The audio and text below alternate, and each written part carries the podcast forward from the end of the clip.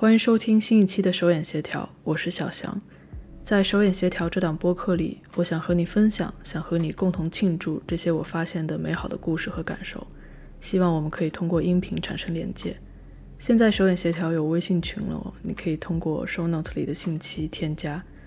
每次看见平台上大家的留言，我总觉得你们有必要紧急的互相认识一下。在我不想说话的时候，也想看看你们平常都会互相说些什么，所以欢迎进群。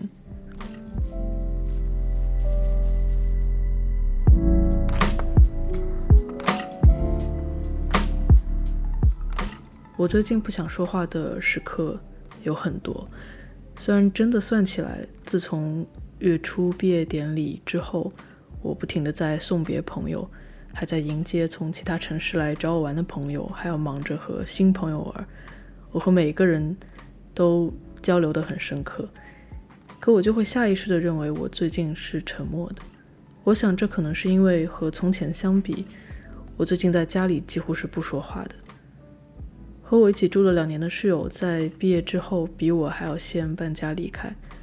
我们在他忙着打包行李的最后几天几乎没有对话，我只是隔着墙听着他焦虑的撕胶带缠包裹的声音。客厅的墙角靠着我的和他的搬家纸箱，还有一大卷泡沫纸。纸箱上的标记是橙色的，和旁边路由器网线的颜色是一样的。每天我打开家门，家里的东西都在减少。有一只刺猬形状的深灰色的烧酒杯，我很确定我在过去的两年里都没有使用过它。但我某一天回来，看见它被保鲜膜封住，有点可爱，有点可怜的和榨汁机放在一起，等待被装箱，我还是感觉难受。毕业典礼当晚，朋友来家里取走了我们客厅的地毯。沙发后面的台灯，还有餐桌左边的小推车。对于我这样特别喜欢自己的家，会经常骄傲地给朋友们介绍家里各种充满巧思的设计和角落的人来说，眼看着他们被一点一点拆走、挪走，并继续生活在他们走后的废墟之中，是很残忍的。我的生活的地图上。这些我常停留的场景变成灰色了，不再能被激活。我觉得我很难解释为什么明明家里的东西显著的在变少，但我却觉得家里更吵更乱了。所以我刻意减少了在家的时间。那些原本会坐在地毯上背靠着沙发看书、看视频、写东西的时间，都被我挪去了市中心河边的一个图书馆。这一点也不委屈，我很喜欢那个图书馆。它的桌椅、沙发的选择都很漂亮。前几天我在快走的时候，把一把椅子翻过来，我想看一下写在底部的型号，拍张照片。如果可能的话，我回国之后的家里也想要一把。工作人员看我把它翻过来，还快关心说这把椅子是不是坏了。我最喜欢的是五楼出电梯往右边拐，在两排书架之间，离天台很近的一张桌子。天台对着一条河、公园，还有一条铁轨。门偶尔会被轻轻地推开，又轻轻地被吸回来。外面世界的声音就会像从两个紧握的手掌的虎口间露出来一些一样，在要被关上的最后一秒，像一阵风被急速地挤出来，显得声音量都变大了，然后又回到安静。看东西看累了，我也会去天台转一转。有一天，我读到这样一个类比。说一件事情的残酷程度，就像是把家具一件一件的从房子里面搬到人行道上。当不可见的东西变成可见的，他们会显得十分多余。书里谈的这件残酷的事情是发生在两个年龄相仿的小男孩之间。他们原本总是每天待在一起，在谈论那些没人能听得懂的事情，那些他们共同虚构出来的怪兽、故事任务和需要执行的冒险任务。他们从每天睁眼的那一刻起，到合上眼睛的那一刻为止，都不停地在说话，不停地在行动。男孩们的母亲经常因此觉得这两个孩子在家里消失了，哪怕他非常确定他们就在家里的某个角落窝在一起秘密交流着。他们之间共享的这种对其他人来说不存在的事物的相信和投入，让他们可以把对方的身体当做一堵墙、一堵一面岩石，在这个由两个人共同创造的小空间里面，他们可以撑着对方的身体向上爬、向上蹭，两个人像一个小的太空舱一样，一起升到高空，一起升到其他人看不见的地方。直到某一天，其中一个男孩开始质疑他们虚构的故事，他觉得好蠢，他不断的发起争吵。他们创造的口头游戏的设定也开始变得越来越和现实世界接近了。从那一天起，他们的母亲觉得他们俩在家里的存在感前所未有的强。这两个男孩不再是互相的墙壁了，他们的共享的世界坍塌了，两个人都坠回到地面。所以他们在家里的每一个动作、说的每一句话，他们之间的相互的争夺都不再有了默契。我觉得这很奇妙。在这本书里，作者是想用这个类比，把两个男孩之间微妙的感情关系的变化变得可视化。可是，恰恰是他所说的家具被一件件拖到屋外的人行道上的这个比喻，让我顺着它反向的理解了自己的感受。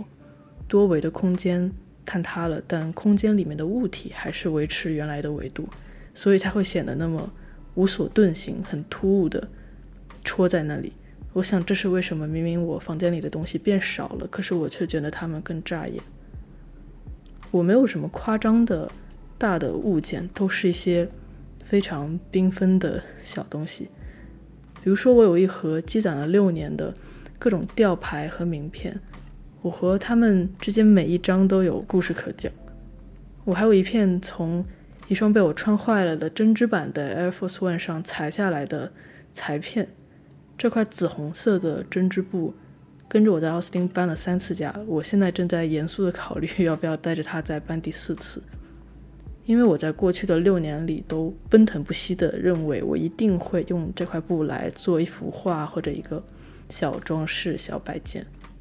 今年二月份的时候，我在一个开在奥斯汀东边的工作室里看到了这块布的归宿，或者说我的归宿。这是一个共享的创意空间，叫 Craft，提供制作创意手工。你能想象到任何需要用到的工具和材料。工具指的是可能十多把不同长度、不同功能的剪刀，满满一墙的材料，几大桶加上十几大盒子的。橡皮章，从瓶盖那么大小的到十三寸电脑那么大小的，以及各种纸张，但多数是被撕的只剩一半的形式。材料指的是这个世界上除了工具以外的任何东西，可以是一盒假珍珠，可以是几根旧的尺子的教具，可以是一盒彩色的线团，是被压扁的蓝白条纹的装爆米花的纸盒，也可以是全新的没有被。用过的内衣的胸垫，还有瓦楞纸、牙签、针、啤酒瓶盖。来 craft 只需要交五刀的材料费，就可以使用任何的工具和材料来做你想做的东西。我觉得在这里我可以重启新一季的艺术创想。经过将近一个多月的曲折的联系，我终于和 craft 创始人 Ellie 约了见面。可是我们约见面的当天，他就停止回复我的消息。我还是决定去工作室里直接找他，倒也没有耽误我太多时间。来到工作室门口，就一目了然的知道他不在，因为灯是黑的。这里离我家挺远的，我不想立刻折返，就走到了对面的咖啡店。这家咖啡店也卖好吃的咖喱，不过我现在心情很一般，并不想闻到咖喱的味道，也还好没有人在吃。有一个穿着黑色 leggings 的女人坐在。落地窗前的银色高脚凳上，她的屁股像手掌根部的肌肉，把图钉一样的高脚凳用力地按进水泥地里。窗前的这一排坐着四个人，四个屁股，但只有她的屁股有这种向下扎的力量。每次我搬到一个新的房间、新家，我都喜欢先把墙上的画跟海报钉好。如果你用拇指摁会很痛，图钉很容易在墙体里变弯。可是用全身的力气汇聚到掌根，就可以很轻松平稳地把图钉送进墙里。我旁边有一台拿旧电视改的水族箱，我尝试聚焦找到里面的鱼，但只看见一只几乎透明的小虾，在游但没怎么向前移动，像一把塑料三角尺悬在那儿。见不到艾丽本人，我只好又在网上点开她的照片。照片上的艾丽穿着领口很低的背心，肩带细细的，有点卷边。在盯着她照片里蓬乱的红色头发一个小时之后，我开始审视自己的穿着。今天我穿了一双黑色的皮鞋，鞋底是有点宽的那种。我有另外一双黑白拼色的皮鞋，那一双会显得我的脚更灵活。我在想，我应该穿那双来的，因为如果我和艾丽坐在室外聊天，我觉得她会是可能随时站起来冲到马路上去抓住被路边开过的车卷起来的一片树叶，然后又立刻变成一只头上有彩色羽毛的鸟飞走的那种人。我也需要更灵活一些才行。十分钟前从室内转移到室外座位上的两个人又推门回来了，他们手里的咖啡杯不停地滴水。这家店的木门很重，需要你倾斜身体才能启动它。推开这么重的门，有礼貌的人都会下意识地转身，想用手挡一下惯性，不让门太快太重的砸回去，吵到店里看起来都很忙碌的顾客。可这扇门是慢慢的自动弹回来的，所以会有那么几秒错愕的时间。你想伸手接住门，但是门还在路上。门旁边的水泥地面上因此会出现比其他地方更大的一滩水，一滴水，一滴水，一大滩水，一滴水，一滴水，一滴水这样的图案。那些滴在室外的水滴很快会蒸发的，就像从来没有来过一样。室内的水滴会慢慢往下渗，往边缘扩散。我低头看了看我的桌子上那些相互交错的空心圆，是我反复拿起咖啡杯又放下的痕迹。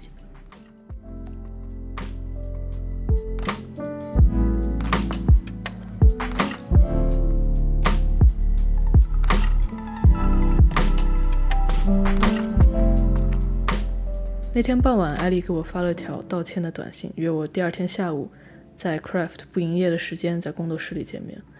这是这么长时间以来他主动给我发的第一条信息。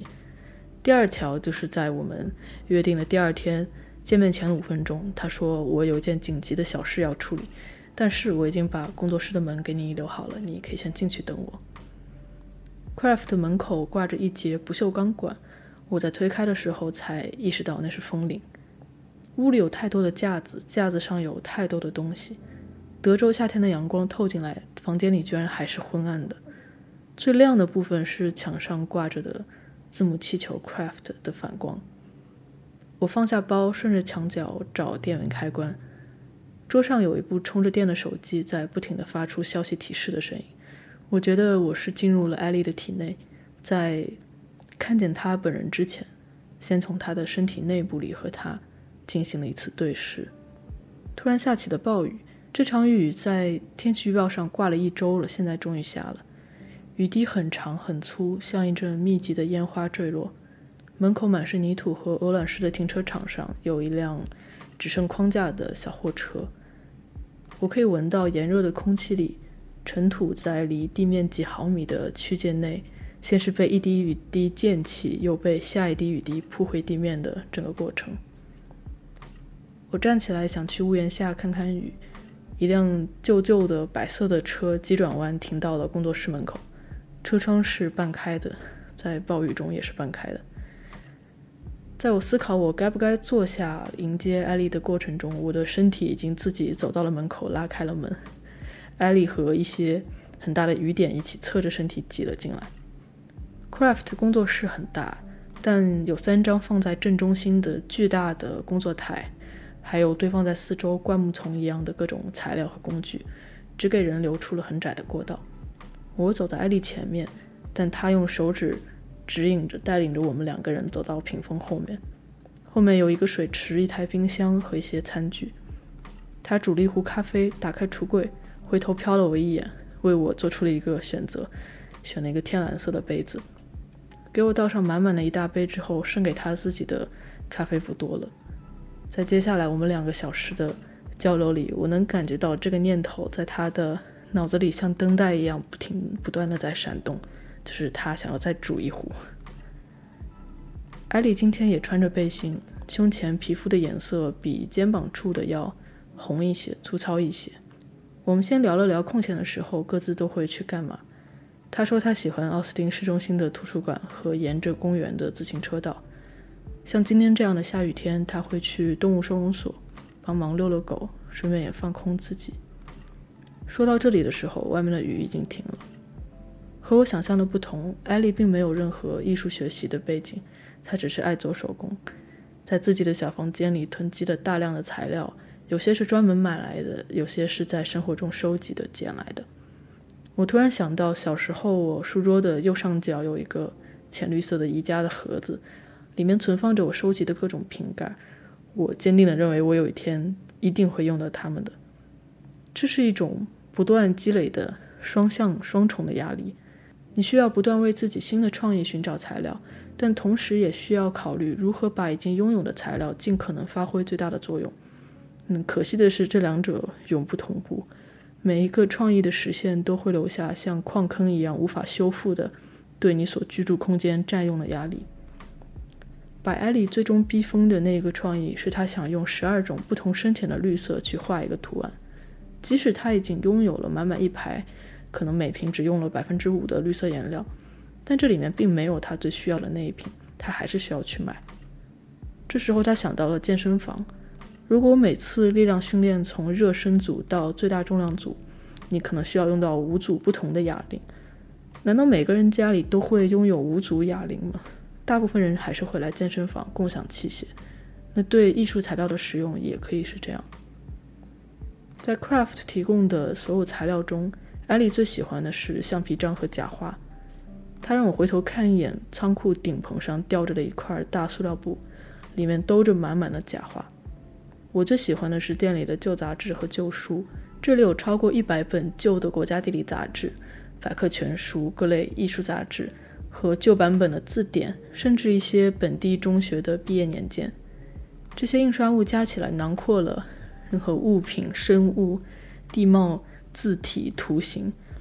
我第一次来 Craft 就是抱了这样一摞杂志，回到我的座位上，一页页翻看，剪下我喜欢的部分，也花了很长时间去猜测那些已经被别人剪掉的镂空的部分原本是什么。我做的其中一张拼贴画是，我用手撕下了一张在大海里的轮船，不规则的有毛边的边缘，让它更像是有水的纹路。在轮船身后扇形的浪里，我贴了很多纽扣。有小的带帽色的、半透明的、奶黄色的，还有一个空心的金属纽扣，像一个大号的螺母垫片一样。那天坐在我对面的几位客人正在为一场婚礼制作装饰品，他们要用到热熔胶、蕾丝布、木头、羽毛，还有玻璃罐子。其中一个女生在不停地犯错，不停地修补，修补不了了，他就当场修改计划，一直在自言自语。这样的陌生人面对面坐着，氛围让我想到我大二的时候上的初级日语课。初级的语言课是没有犯错的羞耻的，每个人都在东拼西凑尝试说一些东西。这个阶段的语言还是极度个人化的，每个人都在寻找充满自己个人文化背景和思维方式特征的捷径去表达。同一个班级里。每一个人表达同一个信息的方式都可能是不同的，很难对比，也很难分出高低，因为大家都太低了，都还没有能够进入那个评价体系，反而令人觉得轻松有趣。我把这个联想告诉艾莉，她说她的目标就是成为每一个手工领域里最厉害的初学者。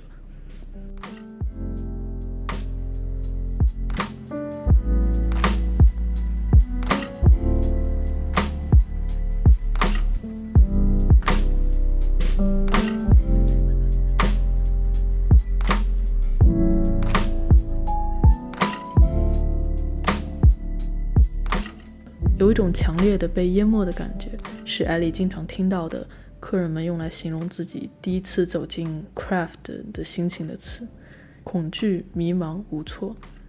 艾莉坚持不引导，她拒绝告诉任何人你可以在 craft 制作一些什么，因为她不想剥夺好奇和探索的乐趣。最多最多，他会给迷茫的人一个建议，他任意指一个地方，告诉你这是起点，不如从这里开始，你去选三种最吸引你的材料，不要想着最终的成品会怎么样，先拿三种材料再说。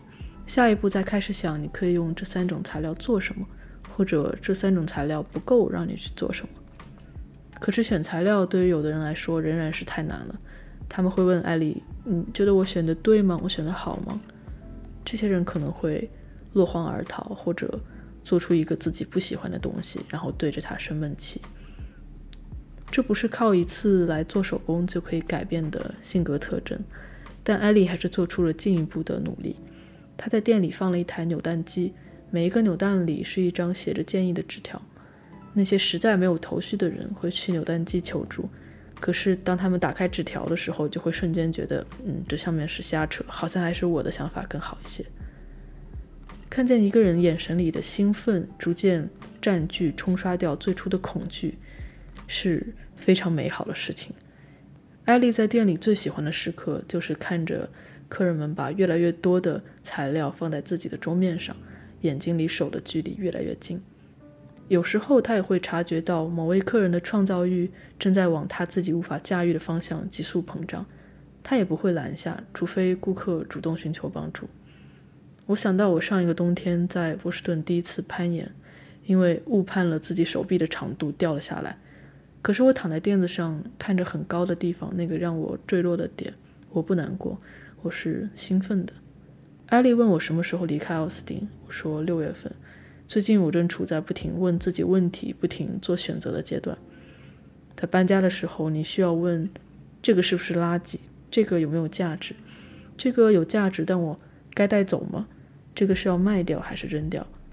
同一件物品，可能我今天觉得是垃圾，明天翻出来又觉得它有巨大的价值。没有什么准则可以去遵守，这让我在家里醒着的每一分钟都没法平静。所以最近我除了睡觉、洗澡和吃早饭，几乎都不在家。这么说的话，其实每一个正在搬家的人都已经体验到 Craft 日常运营的精华部分了，就是关于到底什么是垃圾的辩论。这场辩论存在在艾丽自己的脑海里，也存在在他和另一位员工之间，还有他和客人之间。有的客人会从一张满印花纹的海报的最中间剪掉一小块，然后把其余的部分揉成一团扔掉。但有的客人会把削下来的哪怕一小块木屑都放回架子上，期待有下一个人可以利用这块木屑做出一件作品。为了避免这些，艾丽会请每一位客人千万不要帮忙收拾桌上的任何东西。可是大家还是偷偷摸摸的想帮他减轻工作量，打扫店里。我没好意思说，上次我来的时候也趁店员不注意，自己把几本国家地理塞了回去。艾丽说，如果你在餐厅吃饭，发现这顿饭你用不到桌上的叉子，你会跑到后厨把这把叉子洗好、擦干，放进他们的抽屉里吗？说到这儿，他停了下来，把手指插进蓬乱的头发里，说他没想到自己会在一段采访里忍不住的开始抱怨客人。他又回头指了指顶棚上被塑料布兜起来的假花，像一个吊床上躺着一个人，底部鼓鼓的。他觉得这里和他用十二种绿色画一幅画的小阁楼变得没有区别了。他的小空间被他一个人的欲望填满，但这个大的共享空间最终也会被集体的更大的欲望来填满。每当他收下又一个难以归类的材料，把它放在架子上，这块材料的重量好像最终是落在他的神经上的。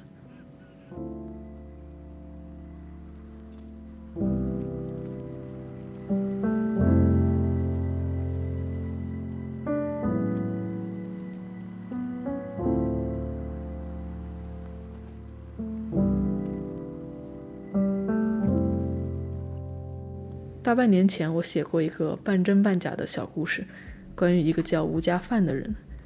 我是在奥斯汀本地的一个华人二手交易群里认识这位吴家范的。他的微信头像是一个老头抱着一个小男孩，微信名就叫吴家范，和一串数字，大概是他的中国手机号。类似的二手交易群，我一般是屏蔽的，有需要的时候才会去聊天记录里搜索关键词。但吴家范卖的东西和别人不一样。每当他的信息出现在带着小红点的群名下面，我必须点开。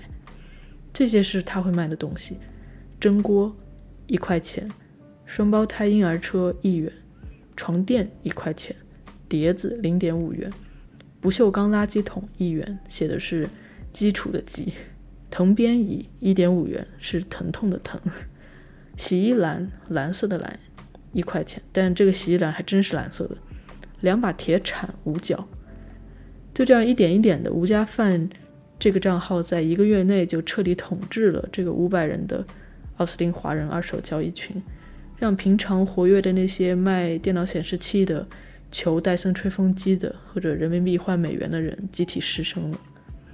平均每天，他可以在群里卖十件，加起来总金额不超过十美元的物品，永远是一些错字，图片是模糊的，背景是杂乱的。我最喜欢一张他卖塑料衣架的图片，二十个白色的衣架挂在浴室的横杆上，后面搭着一条蓝色的秋裤和一件肩膀被撑得变形的秋衣，被透明的浴帘遮住一半，有一股暗暗的暖光打在白色的瓷砖上，很孤独，让人感觉。虽然吴家范自己从来没有出现在画面里，但他的照片总透露着蹑手蹑脚和这个地方我今天也是第一次来的感觉。我开始怀疑他是不是一位职业罪犯，他长期闯入无人居住的房间，然后低价贩卖里面的物品。点开他的朋友圈，写着一句“来美国带孙子”，我是将信将疑的。不过四年时间过去了，我现在点开他的微信头像，已经更新成了他和同一个小男孩长大后的照片。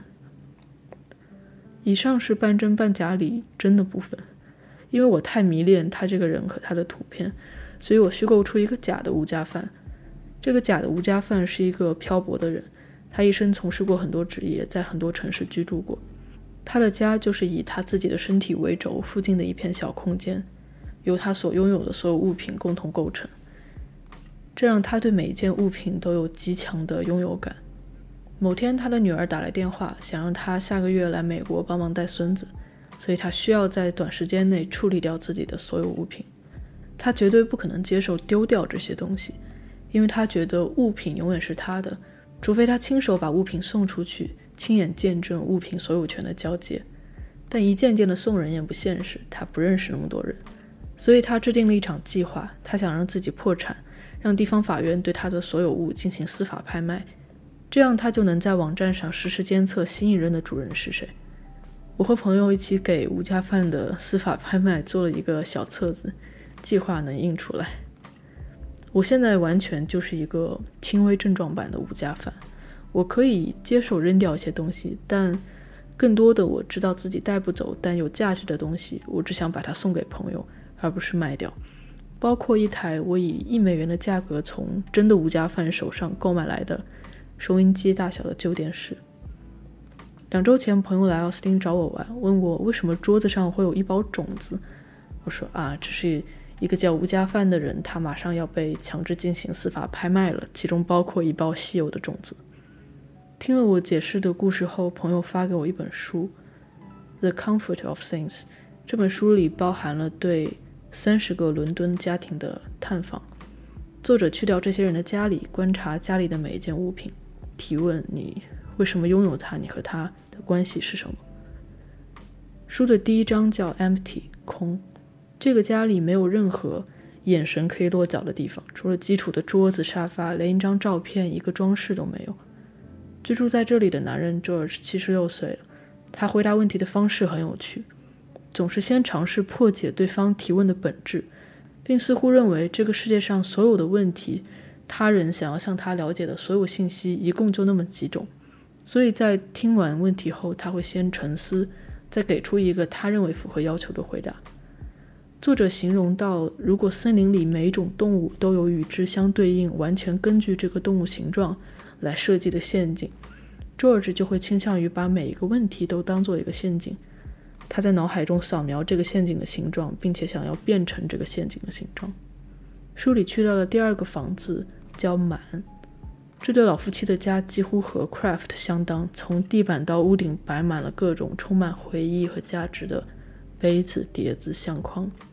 作者在和他们的交谈中十分自然的，但也是以极其不可思议的速度了解到了他们许多亲戚朋友的详细的人生轨迹。